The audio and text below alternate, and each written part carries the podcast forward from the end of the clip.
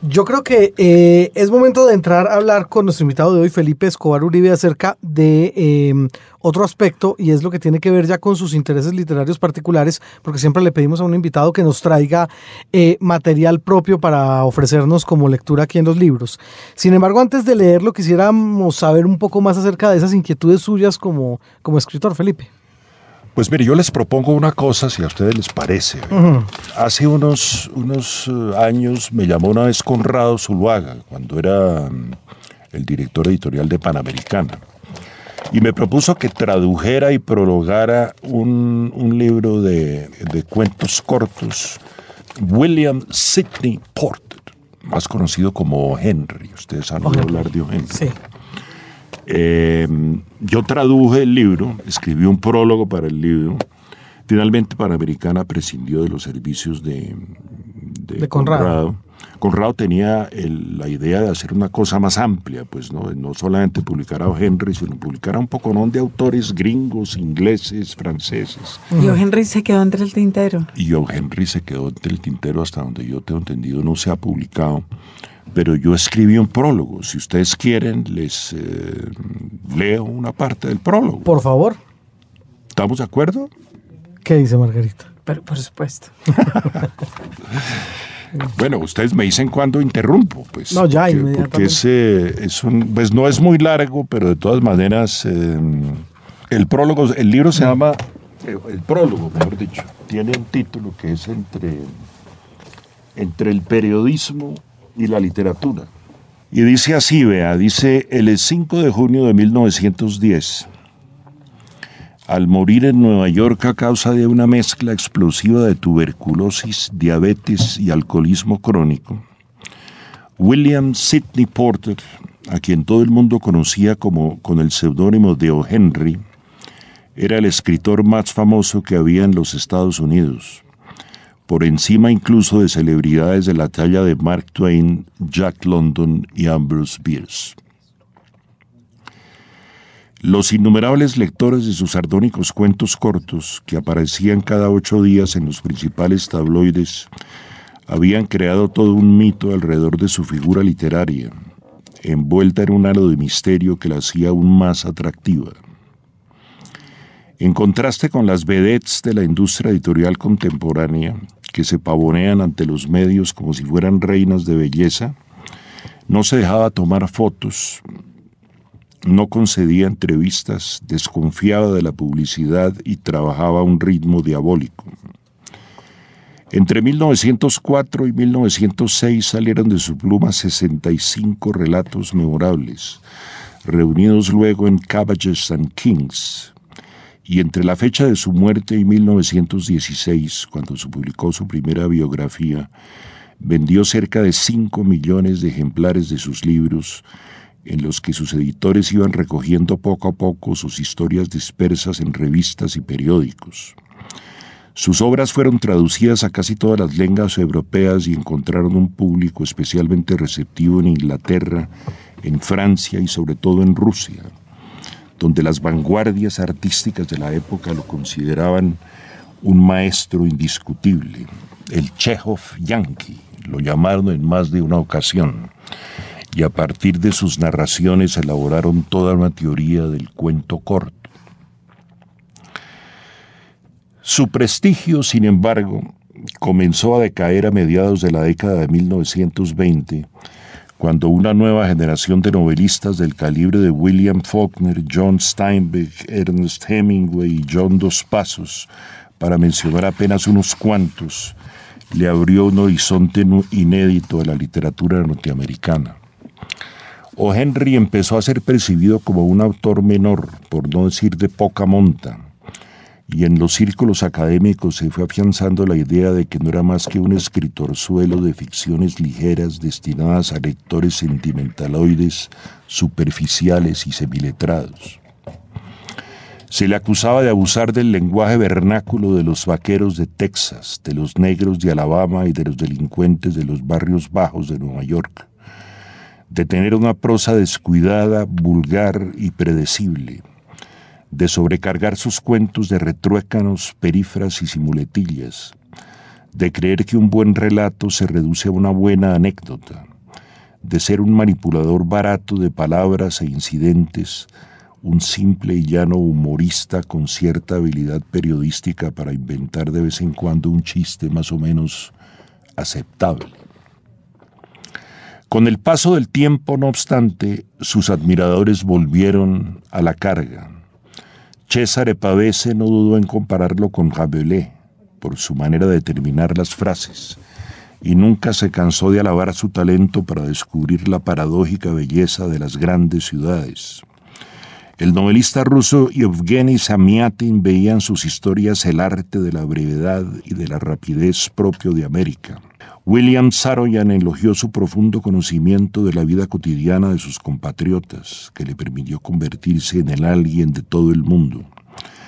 Y Jorge Luis Borges y Adolfo Bioy Casares incluyeron el sueño, uno de sus múltiples relatos inconclusos, en una antología de cuentos breves y extraordinarios que pensaban publicar en 1970.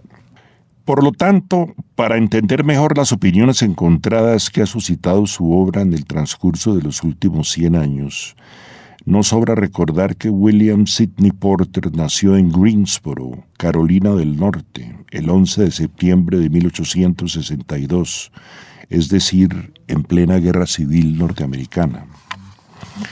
Como se sabe, el conflicto armado que enfrentó al norte y al sur de los Estados Unidos entre 1861 y 1865 y que dejó cerca de un millón de muertos, fue el acontecimiento que selló la suerte del capitalismo en un país de dimensiones continentales donde ya se perfilaban muchos de los rasgos que más tarde lo transformarían en un imperio. La victoria de los estados industriales del norte consolidó la expansión territorial hacia el oeste del Mississippi, cuyas inmensas llanuras fueron colonizadas a sangre y fuego en la segunda mitad del siglo XIX. Impulsó el desarrollo de una infraestructura ferroviaria de proporciones gigantescas, que en menos de 10 años unió a Nueva York con San Francisco sentó las bases para la creación de un sólido mercado interno que en 1900 ya podía compararse con el de las principales naciones europeas. Y lo que es todavía más importante, cambió la orientación de la política económica, que en vez de promover el comercio exterior de materias primas como el algodón, el cultivo por excelencia de las plantaciones sureñas, se concentró en la tarea de levantar un emporio agroindustrial, comercial y financiero propio. Esta es una joya de señal memoria. El novelista, biógrafo y ensayista medellinense Fernando Vallejo, autor de La Virgen de los Sicarios y El Desbarrancadero, habla de sus preocupaciones por el idioma. Uno de los grandes amores de mi vida es mi idioma, la lengua castellana, que es una lengua de civilización de las que decía este, Toynbee, que son muy pocas, son muy pocas en estos momentos, es la segunda lengua literaria del mundo. La lengua castellana es, un tesoro que tenemos y que lo, eh, lo, terminaremos destruyendo porque el idioma está anglizándose a pasos acelerados. Vamos a terminar hablando un inglés con palabras castellanas. Y es una anglización por partida doble, porque no es solo porque usemos las palabras inglesas, porque es lógico que llamemos fútbol al fútbol, puesto que ellos los inventaron, internet al internet, email al email.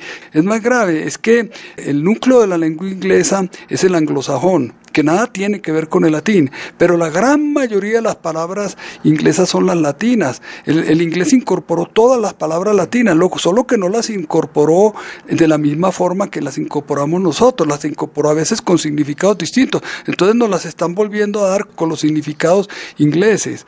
Un ejemplo, querido Antonio, coma, pone la gente en los emails. Pero ¿cómo creó Antonio coma? Poníamos era dos puntos, pero como el inglés y el francés también por lo demás ponen coma, entonces estamos anglizados. Entonces el, español se está volviendo una defecio, una defecio anglizado. Esta es una joya de señal memoria. Los libros. Señal Radio Colombia. Hay por lo menos dos formas de mostrar una erudición irritante. Un personaje inolvidable.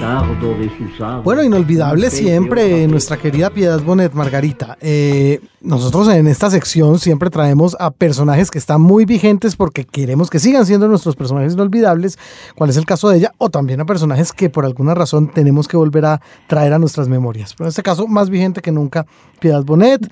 Eh, ya sabemos lo que ha sucedido en los últimos meses con eh, su novela testimonial respecto a a lo que fue la, la muerte de su hijo. Lo, lo que no tiene no nombre, que yo creo que ha dado, ha dado de qué hablar y dará mucho de qué hablar eh, en el futuro porque es, eh, pues es un texto excepcional Sí. desde donde se le mire. Así es, Pero pero, ahora es otro motivo el que nos trae aquí, que además nos sirve como para una sinapsis. Tenemos eh, una sección que se llama Bueno, así. pues, pues hablaremos, hablaremos de ese. Hace rato no tenemos sinapsis y ya hablaremos mm. de eso, pero era la razón por la cual queríamos subrayar hoy el trabajo de piedad y además un poco para, para hacer presión de la mala, a ver si logramos que nos acompañe. Seguro que sí.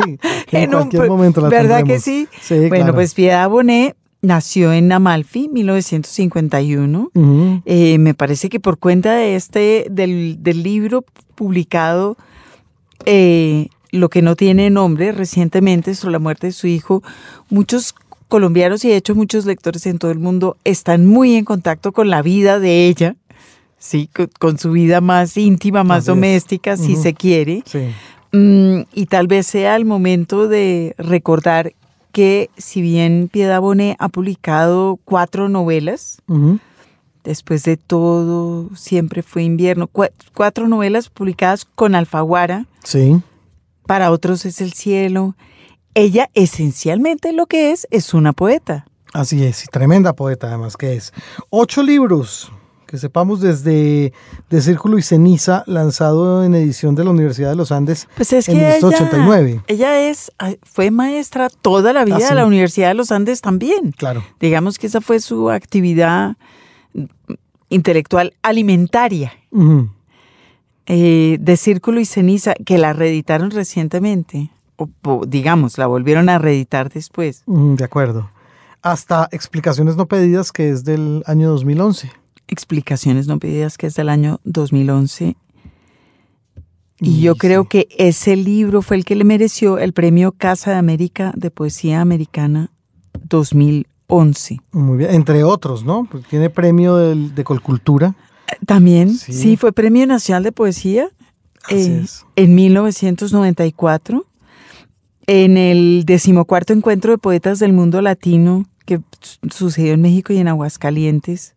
En 2012 fue le entregaron el premio de poesía Poetas del Mundo Latino. Sí, ahí no- nos la encontramos en el aeropuerto del DF justo cuando iba para allá.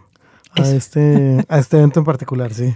Bueno, tiene una obra que ya en este momento no deja lugar a dudas sobre el lugar que ocupará eh, en el futuro de la poesía, de las letras colombianas en general.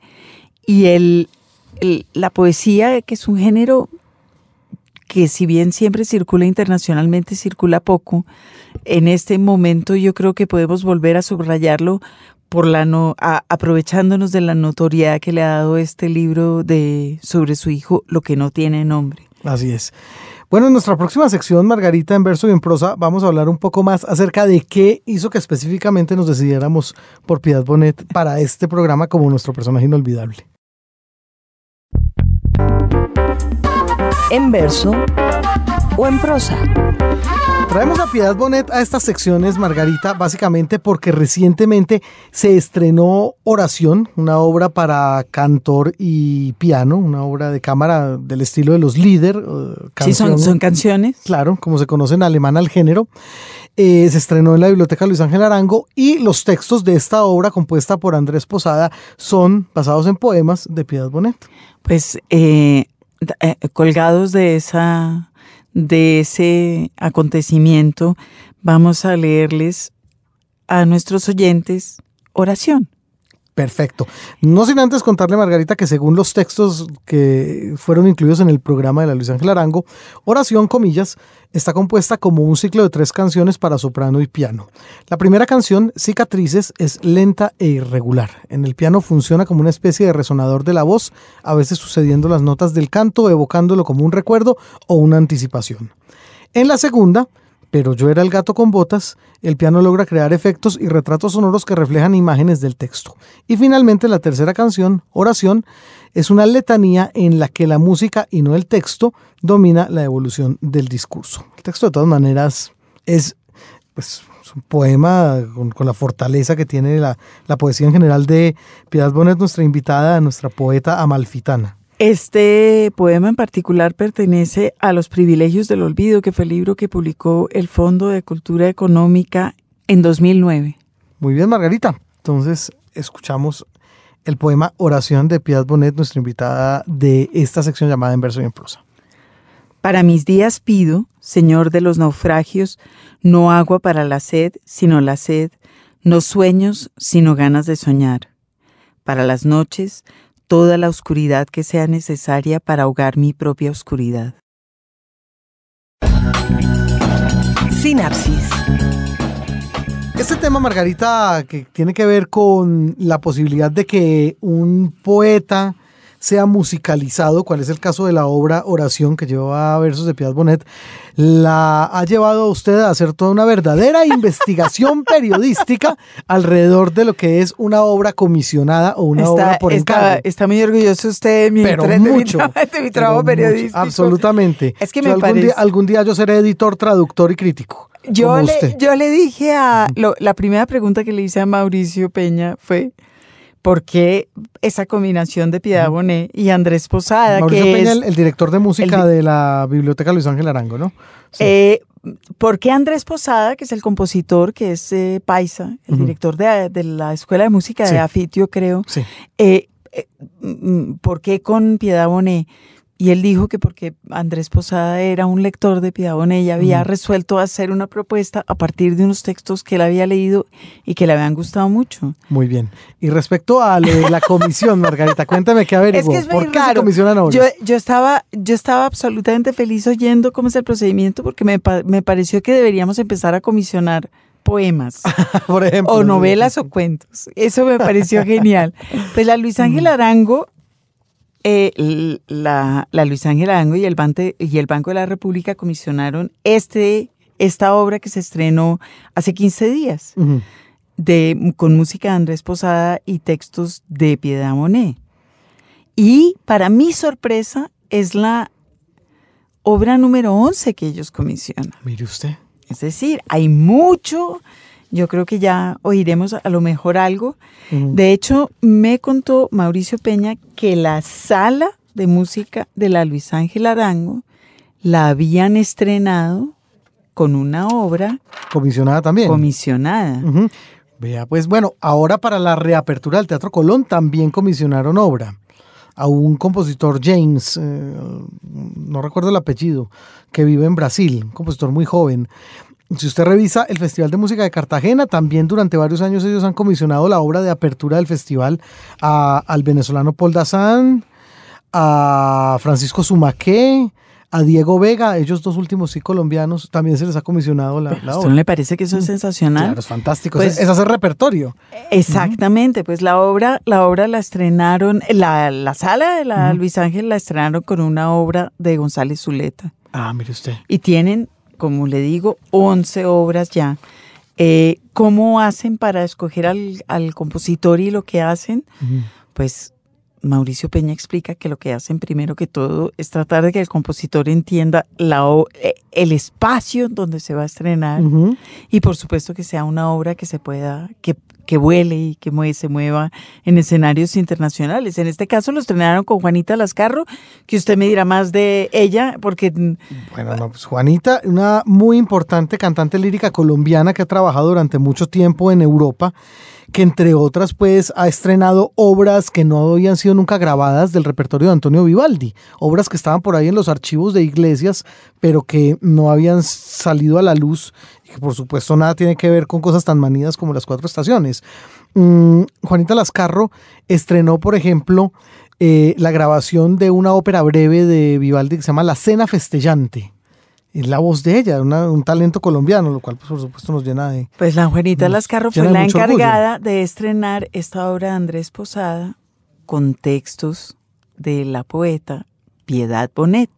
Bueno, todo ello para que nos quedara más claro qué es una obra comisionada y cómo se comisiona una obra. No, Margarita, un gran trabajo didáctico en realidad. Le- ¿Les puedo contar más? A Sobre ver. comité. no. Esta es una joya de señal memoria. El poema los estudiantes, leído por su autora, la poeta y narradora Piedad Bonet, nacida en Amalfi, Antioquia. Los estudiantes. Los saludables, los briosos estudiantes de espléndidas sonrisas y mejillas felposas, los que encienden un sueño en otro sueño y respiran su aire como recién nacidos, los que buscan rincones para mejor amarse y dulcemente eternos juegan ruleta rusa, los estudiantes ávidos y locos y fervientes, los de los tiernos cuellos listos frente a la espada, las muchachas que exhiben sus muslos soleados, sus pechos, sus ombligos perfectos e inocentes como oscuras corolas. ¿Qué se hacen? Mañana, ¿qué se hicieron? ¿Qué agujero ayer se los tragó? ¿Bajo qué piel, callosa, triste, mustia, sobreviven? Esta es una joya de señal memoria. Los libros. Señal Radio Colombia. En lista de espera. Felipe Escobar Uribe es el fundador de El Áncora Editores y es nuestro invitado de hoy a los libros por señal Radio Colombia. Llegamos a esta sección donde Margarita Valencia tiene ese cuestionario siempre muy bien preparadito eh, que va a anteceder con algunas preguntas extras acerca de eh, básicamente lo que es el Áncora y de su fondo, etcétera. Así que Margarita, bien pueda. Yo me quedo aquí mirándolos al otro lado de la pecera. Eh, Felipe, lee, evidentemente. ¿Tiene horas favoritas para leer? Eh, Aunque tal vez no tan evidentemente. ¿Lee? eh, usted me pregunta que si yo leo. Sí. Sí, claro. ¿Usted lee? Todos leemos, creo yo. ¿no? Usted acaba de decir que no, que las clases altas eh, bogotanas no leen. En general no leen. claro, ok. claro. Usted sí. Yo sé, y usted también. ¿De qué, eh, qué clase de libros lee a toda? ¿Tiene de todo? A mí me interesa la literatura, la economía, la política, las ciencias sociales. eh, leo lo más que pueda leer. ¿Tiene alguna hora favorita? ¿Hora? Hora. Hora. Sí, le gusta más leer por la mañana, le gusta más leer por la noche, le importa un carajo, lee a todas horas. No, no, no, no, no tengo así una hora favorita para leer. Leo cuando puedo, pues. Por la noche, tal vez me gusta más leer que durante el día. que por la mañana. ¿Lee Sí, en sí. pantalla? ¿Lee en papel? Eh, ¿No le importa? En pantalla leo siempre y cuando sea una cosa muy corta, pues, pero un libro no lo puedo leer en pantalla. Soy incapaz. ¿Lee libros en papel todavía? Leo libros en papel, sí. Ok. ¿Y tiene algún género favorito? Digamos, ¿prefiere las novelas, los libros de ensayo, los... ah, ¿Tiene a Piketty ya en su mesa de noche? Me gusta leer novelas. Mm, me ¿Qué clase de Me novelas? gustan también los ensayos. ¿Qué clase de novelas? ¿Novelas Eh, contemporáneas? ¿Novelas del 19? Contemporáneas, clásicas del 19. eh, ¿Se mantiene al día en la producción literaria colombiana? ¿Cómo? ¿Se mantiene al día en la producción literaria colombiana? Le confieso que no, Margarita, no. Es decir, he leído a, a- ¿cómo se llama? El del ruido de las cosas al caer, eh, a Vázquez. He leído a Rosero, que me gusta mucho, ambos me gustan mucho, pero no, no he leído a todos los escritores ¿Y alguna colombianos traducción jóvenes. literaria eh, que le guste particularmente?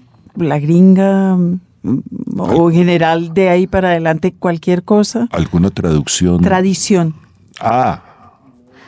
Sí, la literatura gringa es una maravilla, yo creo, ¿no? Y la literatura francesa del siglo XIX es una maravilla, igual que la rusa. Pero, pero también hago esfuerzos por leer a, a autores, por ejemplo, a un tipo este como, como Jonathan Franzen, por ejemplo, autores contemporáneos, eh, gringos, eh, procuro leerlos. Autores contemporáneos de otras partes, literaturas de otras partes. Pues le, le- le confieso que he leído a, a este novelista francés, ¿cómo se llama? Eh, que, ve- que, mm, Welbeck. eh, que no me, no me han llegado mucho sus libros, pero, pero he hecho el esfuerzo por leer algunos, sí. ¿Tuvo algún libro favorito durante la adolescencia? ¿Un libro que adorara más que cualquier otro y que cargara para todas partes? Eh, sí, yo creo que un libro que a, que a mí me gustó mucho de adolescente, ¿sabe cuál fue? El Nostromo de Conrad. No sé por qué, pero ese fue un libro. Pero que- porque es un libro divino. Es un libro divino, sí. Me, me- me gustó muchísimo. ¿Lo leyó en inglés, en español? Lo en- leí en inglés. Ah, Ok, El porque en primero. español ca- eh, estaba en dos tomos, era muy difícil cargarlo para todos lados. Yo tengo una buena traducción de ese libro al español. La del fondo es muy Uy, buena y uy. sigue circulando. No, creo que es una editorial que se llama Laertes, si no estoy- o algo así parecido. Eh, ¿Y sigue queriendo a Conrad? Sí, yo ¿Lo adoro- relee? Yo adoro a Conrad, ¿Cuándo leyó Nostromo la última vez?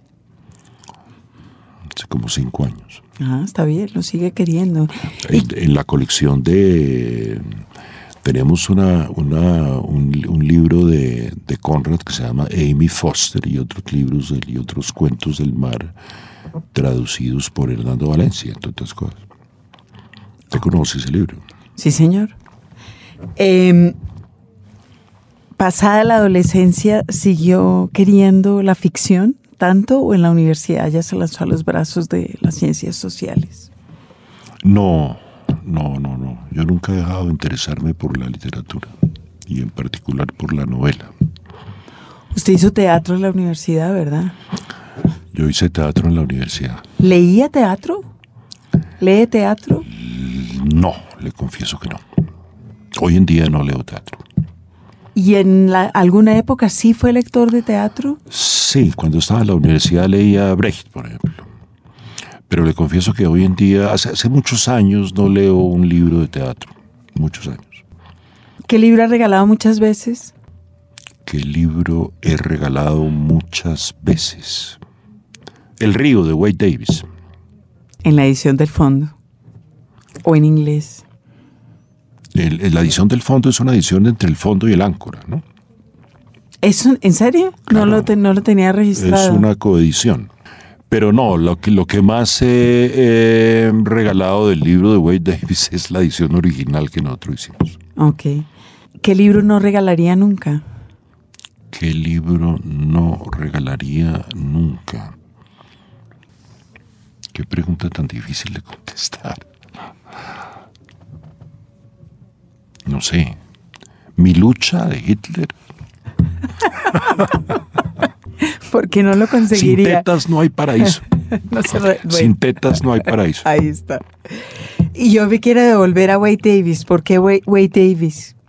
¿Qué? ¿Por qué lo regala tanto? Porque es un libro magnífico. El de Wade Davis. Además, la traducción al español es mucho mejor que el, el original en inglés. ¿Se considera un editor desde cuándo? Desde 1980 y pico. En Razón y Fábula, en El Áncora. Sí, No, ¿En qué no, momento en el- se paró no, usted no, y dijo, no, ya, esto, esto es lo mío? No, en el áncora, en el áncora. O sea, ya cuando el áncora eh, prendió motores, por decirlo así, pues eh, comencé a tratar de aprender a hacer libros. Y en algún momento en, esa, en ese arranque se le ocurrió que tal vez querría estar haciendo otra cosa. Todos los días, mi querida Margarita. ¿Y Todos qué? los días. ¿Qué, qué querría estar haciendo? Me hubiera encantado ser Est- futbolista. Estar jubilado a los 22 Me, años. me hubiera encantado ser futbolista. Futbolista es Sí. una buena tarea de corto de corta vida. ¿Y alguna otra cosa? No no sé, me hubiera gustado ser médico, tal vez. Un consejo inútil que le hayan dado. Un consejo inútil que me hayan dado. Mm, Al que madruga, Dios le ayuda.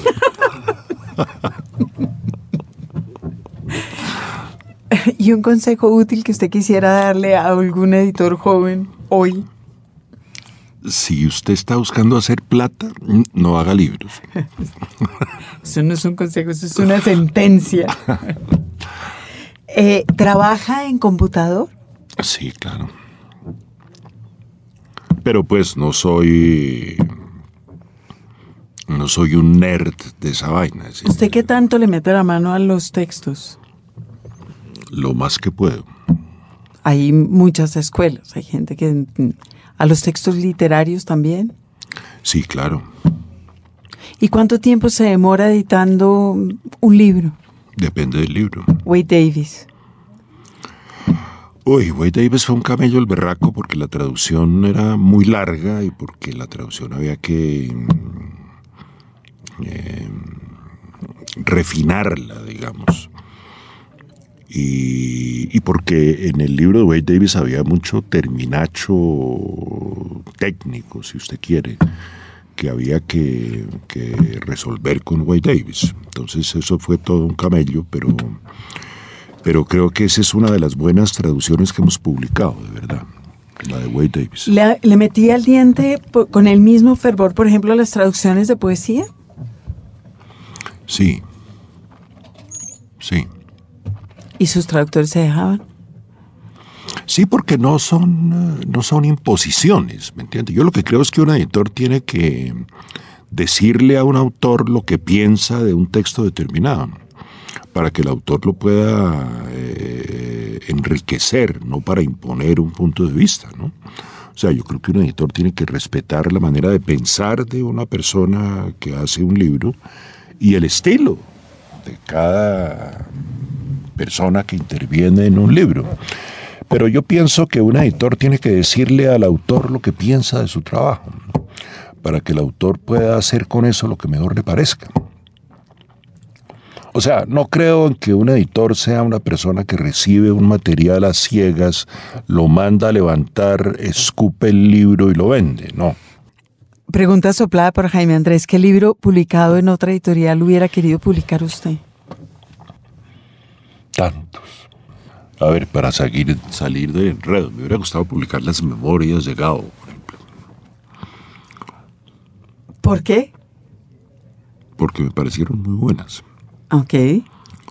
Sus, sus libros, los libros de Láncora tienen una apariencia física muy característica. ¿Usted le mete la mano al diseño también? Claro. Siempre ha tenido un diseñador, muchos diseñadores, Soy un diseñador gráfico frustrado. co- como todos los editores. Sí, sí. Pero, pero, pero vuelvo y le digo, yo, yo creo que en eso uno tiene que respetar el trabajo del diseñador, ¿sí? Pero yo creo que un editor tiene que decirle al diseñador, hombre, me gustó la carátula por esto, por esto y por esto, o no me gustó por esto, por esto y por esto. Eh, el editor tiene que intervenir en ese aspecto. Y entre mejor intervenga, mejor. Y el Áncora ha incursionado en libros electrónicos, ha intentado diseñar algo para que circule en la red. Tenemos un acuerdo con una editorial eh, México-colombiana que se llama Bilineata. Y con Bilineata tenemos en como veintipico de libros. Pero Bilineata lo que hace es eh, trabajar con PDFs de los diseños que ustedes ya tienen. Ellos no hacen diseños le diferentes. nosotros le mandamos a Bilineata el PDF de los libros y Bilineata convierte eso a un lenguaje que no me acuerdo en este momento cómo se llama, pero, pero diseña el libro eh, a su manera. Además, en los libros electrónicos se pueden hacer unos diseños gráficos magníficos. Entre otras cosas, porque usted le puede poner color al diseño de los libros sin que eso aumente el costo del libro, ¿no? ¿Cuánto tiempo se demora desarrollando un libro medianamente bien escrito y o medianamente bien traducido? Depende del libro, Margarita. Es que no, no, no. ¿Qué, qué variables van metidas ahí en esa, en ese depende? ¿De qué, depende de qué? Depende de, de- del tema del libro, depende de cómo esté escrito el libro, depende de la dificultad que tenga el libro. Hay muchos factores que intervienen en eso. Yo creo que uno no puede trazar así una pauta muy específica, pues. ¿Está leyendo manuscritos? Sí, ¿Todo el tiempo? ¿Qué, qué parte del tiempo suyo se dedica a leer manuscritos? carajo. 20%. No es mucho. O sea, a la editorial llegan permanentemente eh, propuestas editoriales, gente que quiere publicar una novela, un ensayo, un X cosa. Y yo creo que eso hay que leerlo y hay que decirle a la gente lo que uno piensa. y en general usted lee todavía las cosas, los proyectos que le presentan a Alanco. Hago todo lo posible. sí. Ok. ¿Oye música mientras trabaja? Eh, a veces, no siempre. ¿Qué? ¿Qué y de qué depende?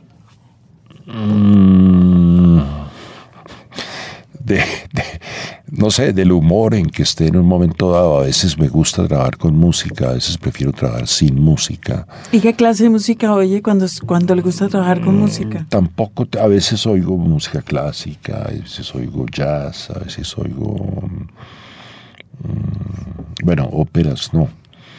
A veces oigo música brasilera, por ejemplo. Pero no tengo así una, una, costumbre fija al respecto. Todo depende del, del día, del estado de ánimo, de lo que esté leyendo, de lo que esté oyendo, etcétera. ¿Cómo se tomaron las decisiones en el, en el Áncora en relación con el rumbo del catálogo? ¿Fueron decisiones en las que intervinieron muchas personas? ¿Fueron decisiones producto del azar? ¿Hubo una intención en algunos casos? A ver, yo creo que fueron decisiones que, eh, o sea, al Áncora llega un material, eh, yo procuro que lo lean más de, pues no solamente yo, sino otras personas.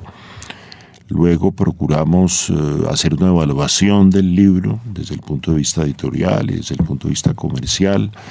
Y finalmente se toma una decisión después de haber evaluado todas esas cosas. Pero la decisión, por ejemplo, hoy no depende de si cabe o no cabe en su catálogo. Es decir, habrá libros que definitivamente no tienen cabida en su catálogo. Claro. ¿Como cuáles? Y esos los desecha.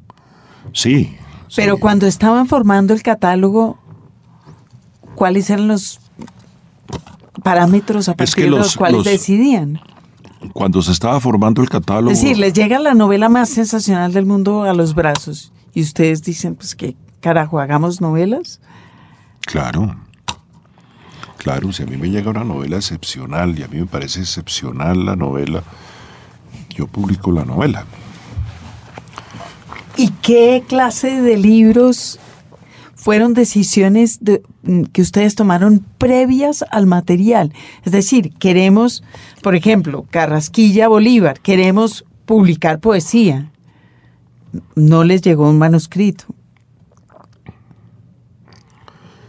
Eh, algunas veces en, en el campo de la poesía nos llegaron manuscritos y nosotros, por ejemplo, publicamos a Giovanni Quesep, publicamos un libro que se llama Monólogos de Juan Manuel Roca. Pero estaba pensando en Es la... gente, es gente que llega a la editorial y dice, hombre, yo tengo este libro, ¿por qué no lo evalúan? Y ven a ver si lo pueden publicar o no lo pueden publicar. Así pasó, por ejemplo, con Que Sepo con Roca. Así pasó. Dos libros. ¿Cuántos más libros formaban en ese momento su catálogo de poesía contemporánea? Mucho, es decir, ahí está. Nos llegó, nos llegaron varios libros de Darío Aramillo, por ejemplo, un libro de Cobo, de Cobo Borda. Mm, En fin, Y de ahí decidieron hacer poesía clásica. o fue no, yo antes? La, la poesía clásica la veríamos publicando desde antes. Ese fue un trabajo que nos propusimos eh, hacer desde el principio. O sea, hombre, publiquemos en ediciones baratas, bilingües, a los clásicos de la poesía universal y hagamos el experimento a ver cómo nos va. ¿Qué otras decisiones relativas al, al catálogo tomaron desde el principio? Es decir, ¿qué clase editorial tenían ustedes en la cabeza? ¿O era una editorial que Nosotros publicaba? queríamos, queríamos hacer una, una editorial eh, eh, que se centrara básicamente en las ciencias sociales y en la literatura. Esa fue la idea desde el principio. Eh, y poco a poco eso se fue ampliando y se fue diversificando y fuimos incursionando en otros, eh, en otros, eh, en otros temas, en otras colecciones. O sea, nosotros nunca pensamos hacer los libros de Cobo, por ejemplo, los de Javier Cobo. Sino que un buen día llegó Cobo y nos dijo, hombre, tenemos esto, ¿por qué no lo analizan y ven a ver si se puede hacer o no se puede hacer? Y terminamos haciendo no uno, sino 20 libros de Cobo, ¿sí? No fue algo planeado desde el principio. A la editorial llegó Cobo y dijo, hombre, yo quiero que ustedes me publiquen. No había como una preconcepción del catálogo. No, no, no, no, no, no es que nosotros desde el principio ya supiéramos que queremos hacer unas eh, biografías de personajes eh, a través de dibujos y de cómics, eso no lo estaba, eso no estaba planeado. Pues. Ciencias sociales sí.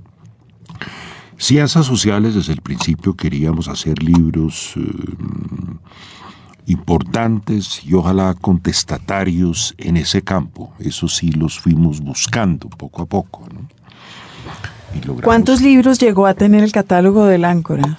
¿Cuántos títulos? Hombre, yo creo que nosotros hemos publicado alrededor de unos, ¿qué le diría yo? Unos 500 títulos. Desde, ¿Y cuántos de esos libros siguen vivos? Yo le diría que unos 150.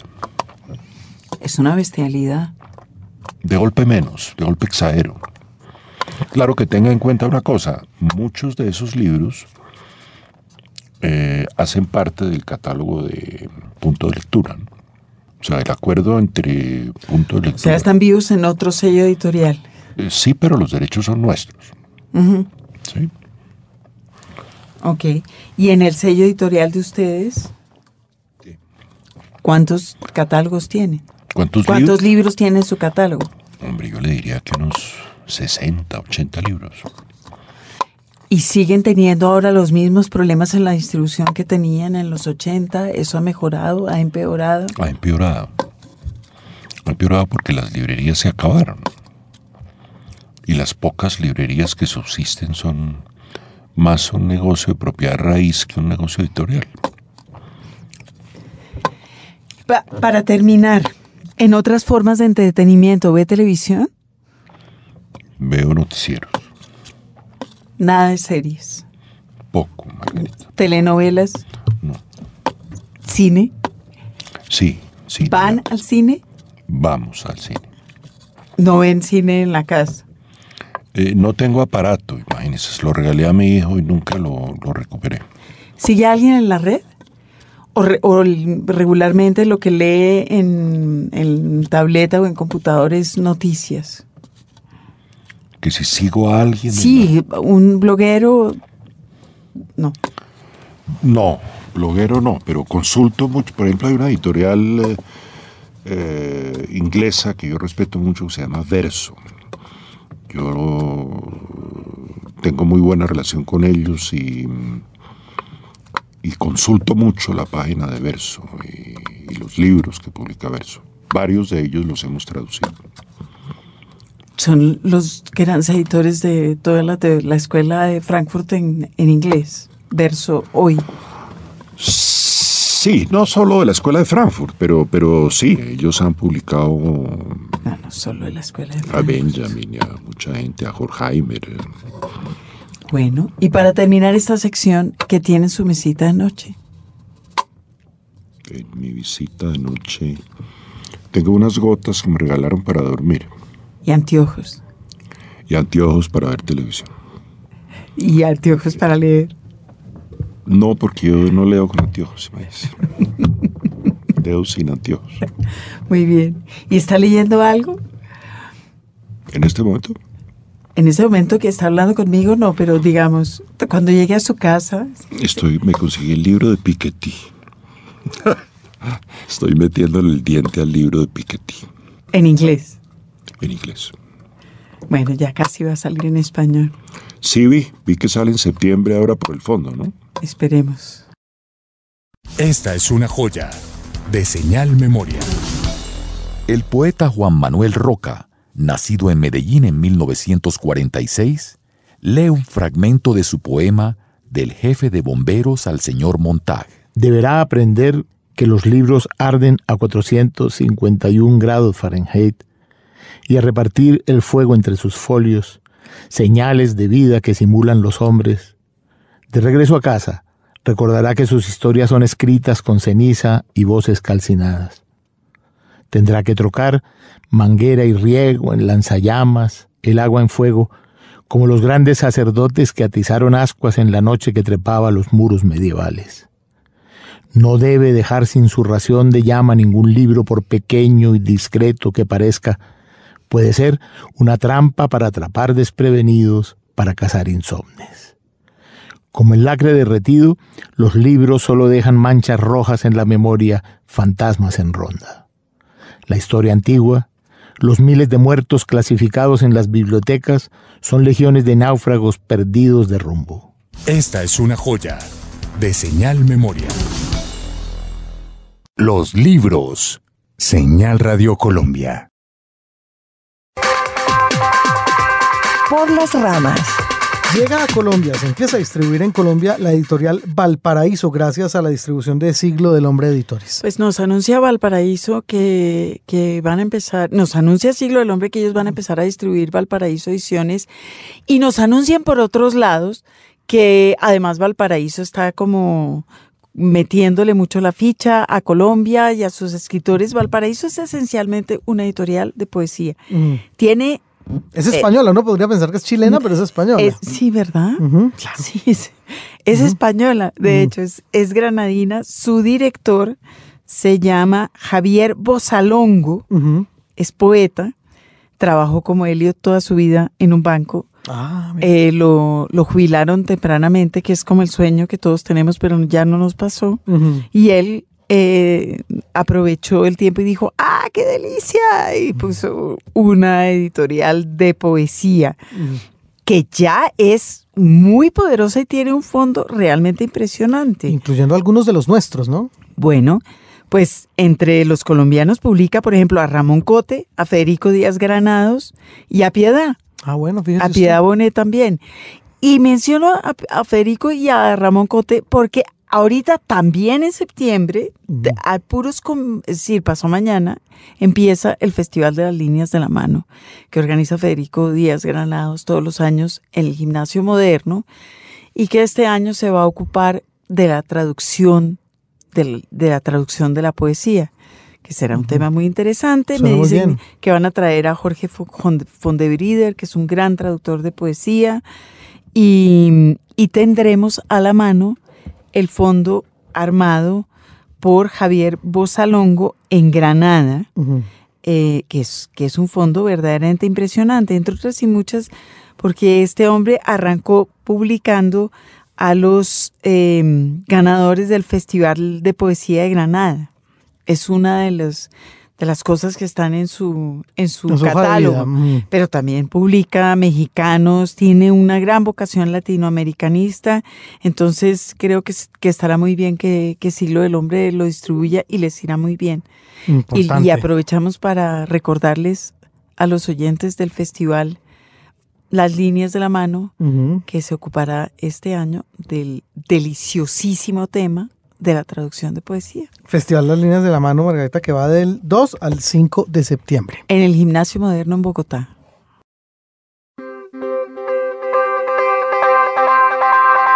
En la red. Revistalparcero.com. Más paisa imposible, Margarita. Pero ah, fíjese usted, yo, eh, revistalparcero.com nació, aunque es como todas las revistas en red que nacen ahora como Sí, eh, multinacional. Un exacto. Una cantidad de colaboradores de todos lados. pluriétnica y multicultural, Bueno. como, ma- como manda la Constitución. Es como Editorial Valparaíso, que es de España. Esa- Bueno. en este caso eh, es como, yo creo que surgió de, de graduados de literatura de la, de la Universidad de los Andes, pero tienen colaboradores de, de todas partes.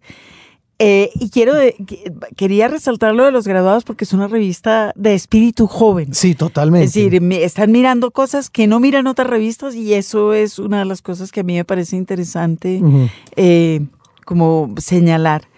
Eh, por ejemplo, mucho de Rock al Parque han estado comentando, están muy en la onda de armar una revista tradicional de crítica, que está muy bien, desde la red, Claro. con fotografías, con comentarios frescos, entonces hablan de cine, hablan de televisión, hay por ejemplo un comentario maravilloso sobre cómo entrenar a tu dragón. Ah, bueno, eso, hace falta, claro. Pues yo que adoré la primera, ya estoy loca de ganas de ir a ver Sí. la segunda. Em, Bueno, y cultivan los géneros del periodismo también, que es importante. Crónica, reportaje, entrevista. Eso siempre hace mucha falta. Exactamente. eh, Tiene eh, una gráfica muy interesante y se, se lee bien en la red, está bien diseñada.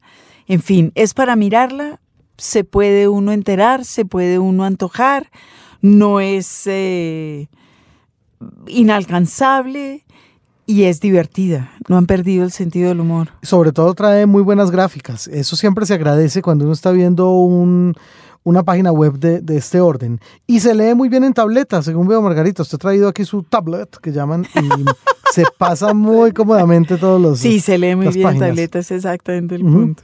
sabroso. Entonces, ya lo saben ustedes, entran, como siempre, en esta sección que estamos dedicando a lo que tiene que ver con las novedades web, entran a la red y ponen revistaelparcero.com, parcero con C, y ahí encuentran ustedes entonces los contenidos que tienen por proponer este nuevo magazine en línea.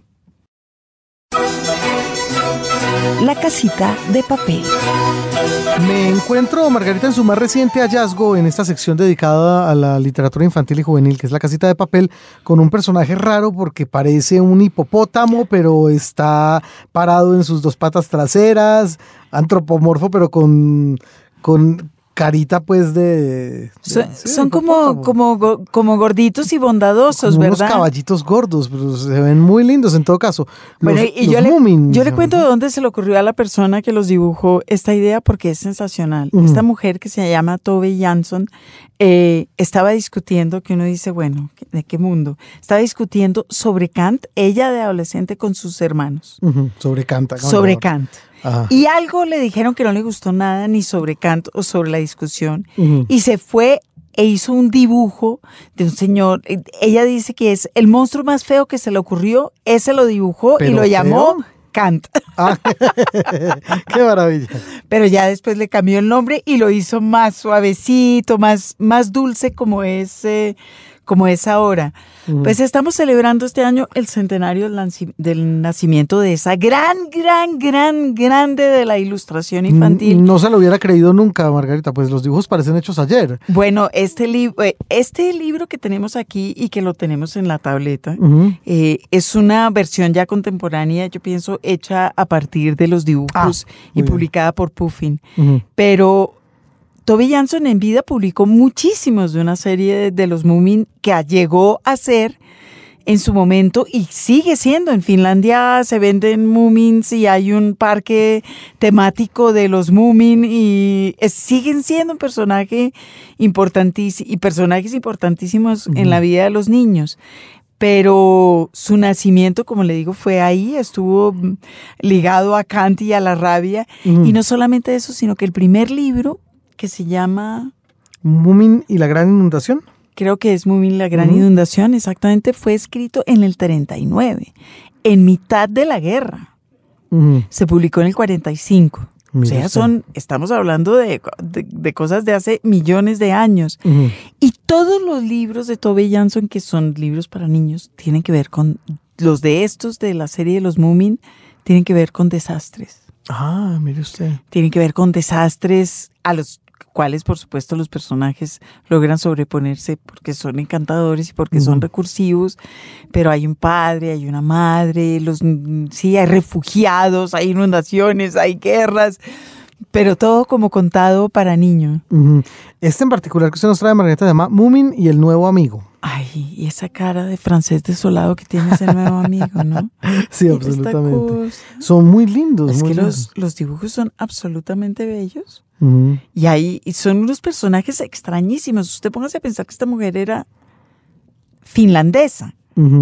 Bueno, ese hipopótamo que se, le, que se inventó ello y, es, y ese personaje que hay al lado, ¿qué es? Es como, uy, caramba, es que pareciera un canguro, pero no tiene bolsa. Rarísimo también. Bueno, se inventa un, un ratón flaco de pie. Pues Tove Jansen era una mujer que yo creo que si algo la caracterizó es que hizo lo que se le dio la gana toda la vida, sobre todo en los libros. Por ejemplo, eso.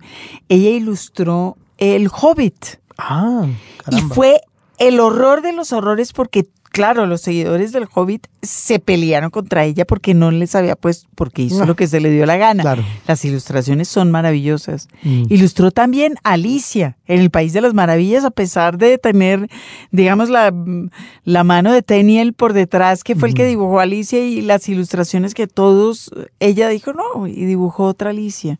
Escribió novelas también para adultos, vivió muchísimos años y vivía con su compañera en una casita que compró en una isla en Finlandia.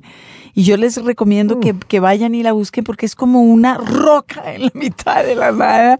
La cosa más sensacional, una casita de madera y ahí vivió toda su vida. Increíble. Bueno, pues entonces la recomendación es a buscar los libros de Toby Jansson, incluyendo las historias de los Moomin. Y pueden revisar, tiene una página web que es espléndida, pero hecha eh, con grandes cantidades de información, ilustraciones maravillosas y es facilísima. Es www.tove, T-O-V-E, Jansson, J-A-N. S-S. O-N. .com. ¿Está en varios idiomas la página?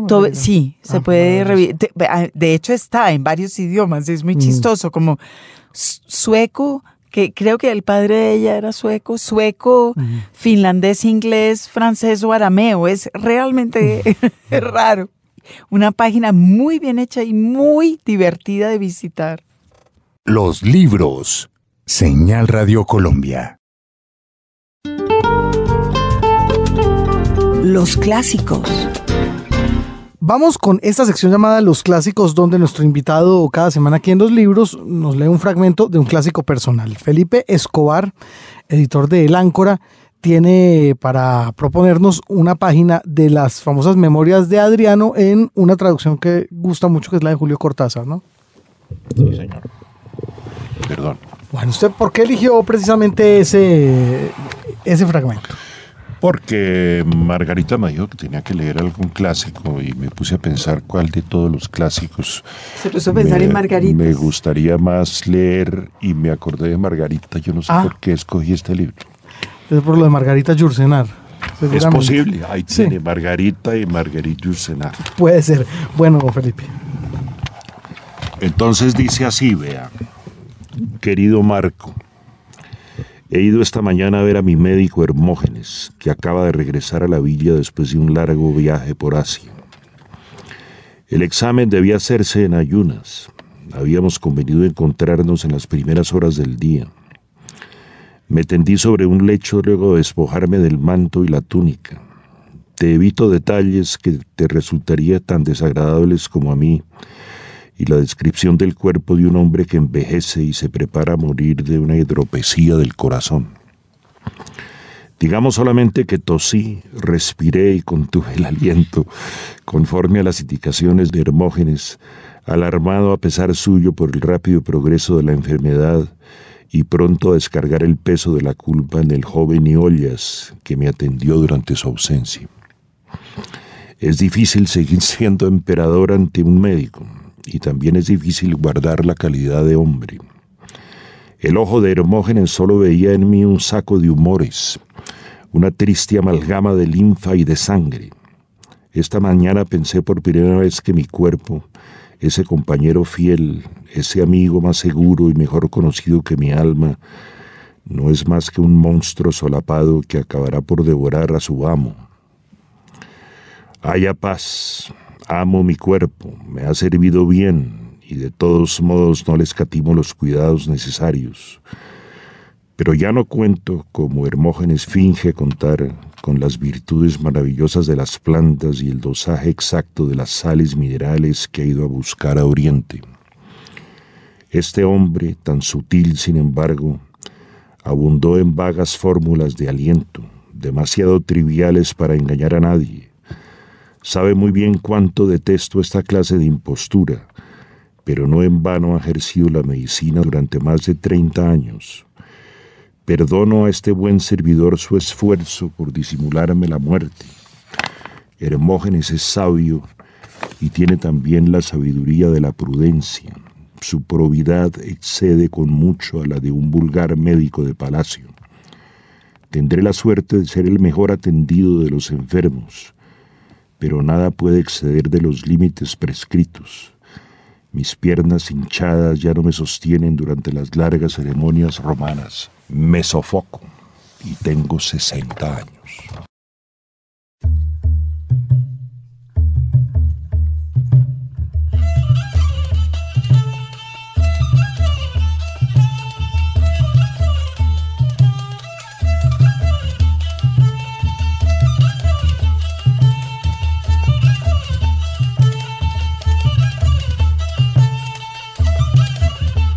Felipe Escobar fue nuestro invitado de hoy aquí a los libros. Con él hablamos acerca de la industria editorial y particularmente acerca del Áncora Editores, sello que ha conducido a lo largo de 34 años y del cual esperamos seguir teniendo muy buenas noticias. Felipe, mil gracias por estar con nosotros. Mil gracias a ustedes. Gracias, Felipe. Jaime Andrés. Muchas gracias. James. James González al Control Master, Jaime Andrés Monsalve quien les habla, Margarita Valencia. Nos despedimos de ustedes hasta la próxima.